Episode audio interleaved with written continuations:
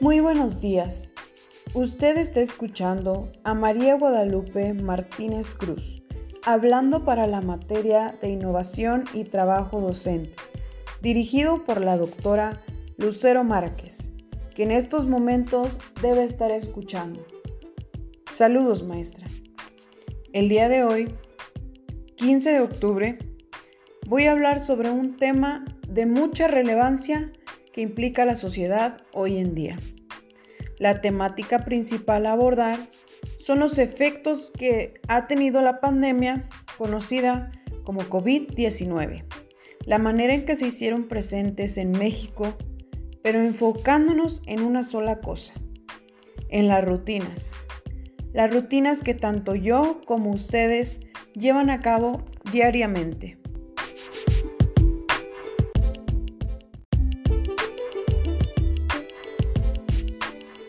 Las medidas de mitigación derivadas del COVID-19 llevaron a que millones de personas en México, incluyéndome, cambiaran sus rutinas diarias de un día para otro.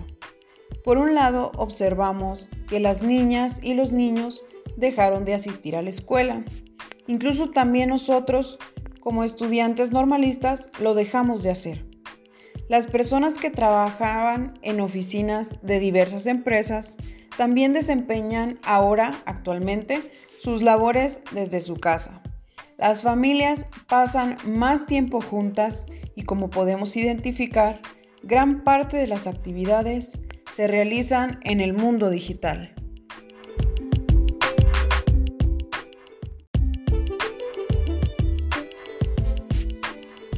Tras el paso de estos días, nuestros hábitos y rutinas no siguen siendo los mismos.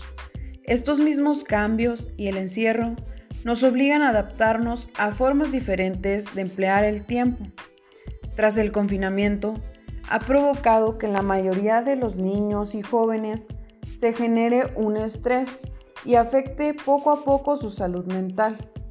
Esto provocando que para las personas las clases se conviertan en un verdadero reto.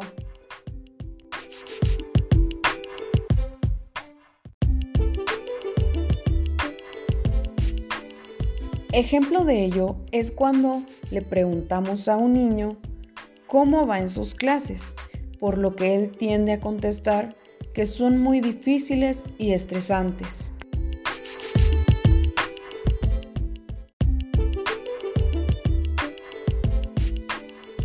Podemos identificar que el niño se refiere a esto debido a las cargas masivas de trabajo por parte del docente y además que tiene que ayudar en la realización de tareas de limpieza en el hogar. He ahí el por qué se le hacen difíciles sus clases de manera virtual.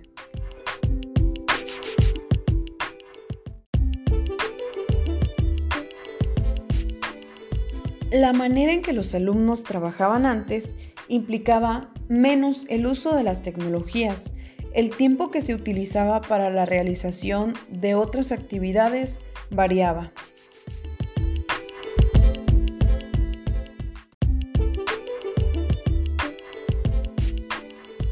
Tras esta nueva modalidad de trabajo, se ha ido haciendo una variedad de modificaciones en cuanto a rutinas. Los alumnos tienen que hacer todas sus actividades desde la comodidad de su hogar. Las madres o padres de familia dedican un tiempo reducido al apoyo o realización de actividades escolares con sus hijos.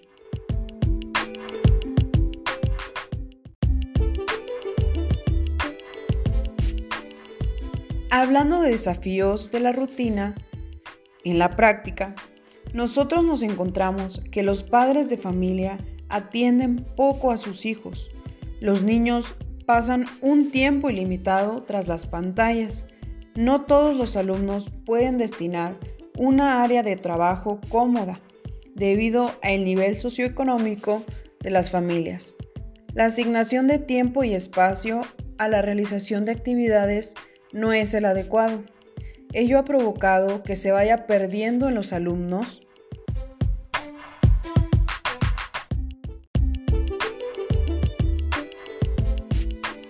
El hábito de la lectura. La juventud de ahora se está acostumbrando al uso de pantallas en su tiempo libre. No se pueden generar otras actividades externas debido a las condiciones en las cuales nos encontramos.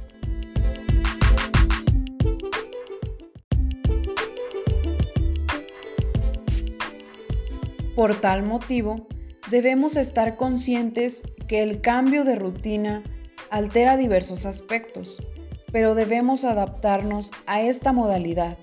Para ello, es necesario cuidar nuestra salud mental.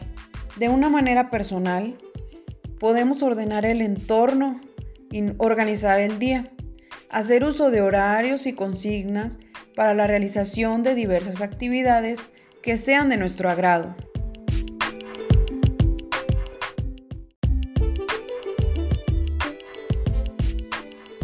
Buscar la manera más adecuada para seguir aprendiendo, estar actualizándonos, utilizar las tecnologías de una buena manera y que abonen a nuestro conocimiento, practicar de una manera constante, crear el hábito de leer y producir textos, cuidar nuestra salud, seguir un patrón de cuidado personal atendiendo a todas las medidas de prevención, tener una buena alimentación, y acostumbrarnos a esta nueva manera de trabajo.